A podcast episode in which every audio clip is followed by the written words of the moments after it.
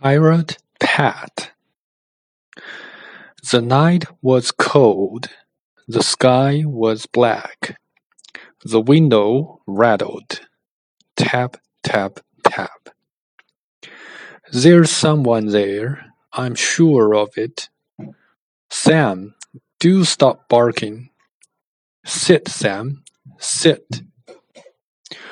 Well, we were scared, but not our Gran. She went to look.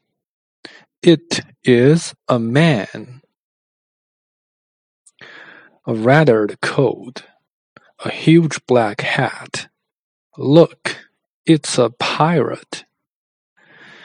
I am Pat.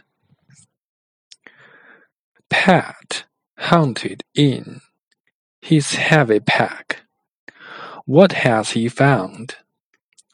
It is a map. But that's my home, says Gran. Look, lad, you can't just dig here. Pat is sad. He starts to frown. Oh, this looks bad. Gran says, I mean it. Pat is mad.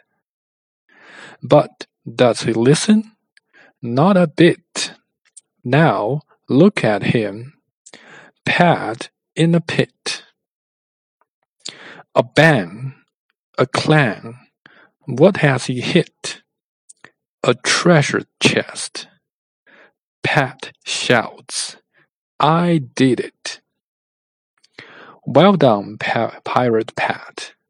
Pat, pat, pat.